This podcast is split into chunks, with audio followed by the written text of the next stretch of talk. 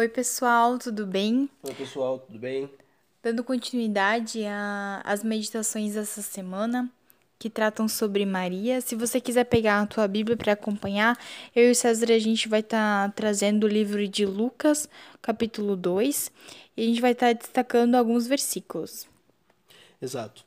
O versículo que a gente vai começar falando é o versículo 19. O versículo diz assim: Maria, porém, guardava todas essas coisas e sobre elas refletia em seu coração. Que coisas, né? São maravilhas, vamos dizer assim. É, é dita essa frase sobre Maria, né, esse relato dela aqui, que ela guardava as coisas no coração e refletia, uh, logo depois dos pastores terem vindo visitar ela. E visitar, na verdade, Jesus Cristo. Porque eles tinham recebido dos anjos a notícia maravilhosa de que o Salvador nasceu. E os anjos louvavam, né? E eles depois saíram anunciar isso. E é isso que Maria guarda no seu coração e reflete. Uma frase parecida aparece no versículo 51, numa situação onde Jesus não avisou Maria nem José que iria para o templo ficar conversando sobre a palavra de Deus. E quando Maria e José chegam lá, uh, Jesus diz, né, mas não é óbvio que eu deveria estar aqui ouvindo do meu na casa do meu pai, né? E eles não entendem direito, né? Mas enfim, Maria também solta essa frase de que ela guardou essas coisas no coração dela.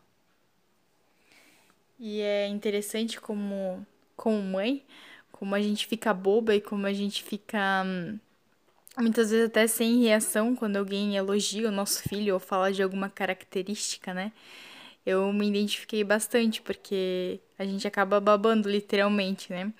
E quando eu acredito que quando os pastores elogiaram e falaram tudo que, que Jesus seria, né? Jesus seria o Salvador. É, provavelmente ela ficou realmente encantada com aquilo, né? E ela ter guardado isso no coração dela só ressalta, né, essa humanidade, essa necessidade das mães quererem nutrir, né, e quererem o bem para o seu filho, né? E em contrapartida, no, no versículo 35, Posso ler aqui rapidinho. No versículo 35. É, de modo que o pensamento de muitos corações será revelado.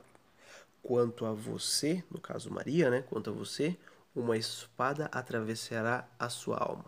Isso quem está dizendo é um homem chamado Simeão, né?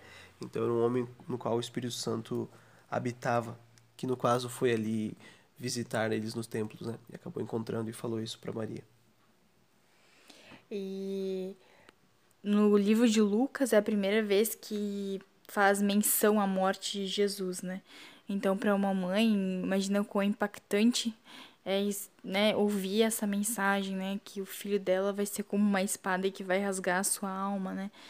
E, e, que triste, né? E que pesado também é essa passagem, né? Me colocando agora no lugar e não conseguindo, talvez, proteger o meu filho, né? Daquilo que viria. Mas no caso de Jesus é completamente uma situação diferenciada, porque Maria ela não consegue suprir Jesus, né? Na verdade, Jesus é o salvador de Maria também, né?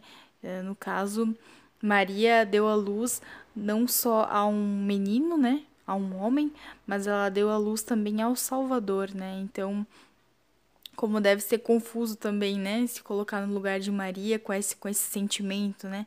E você, talvez, como mãe que está escutando a gente, né?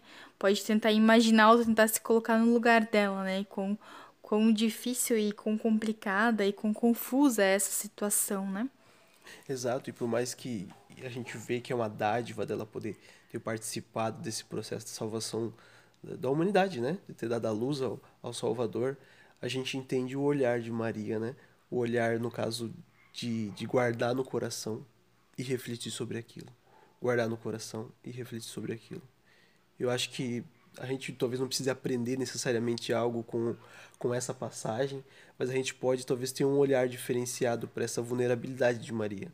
Uma mulher humana, obviamente não era qualquer mulher, como a gente viu ontem no, na reflexão, mas que como uma pessoa uma pessoa um ser humano, também tinha essa vulnerabilidade. nessa condição de mãe, se vê ali limitada uh, diante de um filho, mas que não era só um filho, era Deus, e que também já anunciava todas essas dores que ela teria que passar por, por ter dado à luz e por participar dessa, desse processo, né?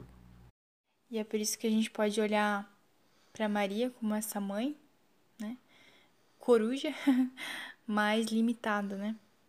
E que mesmo assim pode dar a luz a, um, a Deus, né? É isso aí. Uma boa semana a todos, um bom dia, uma boa semana a todos.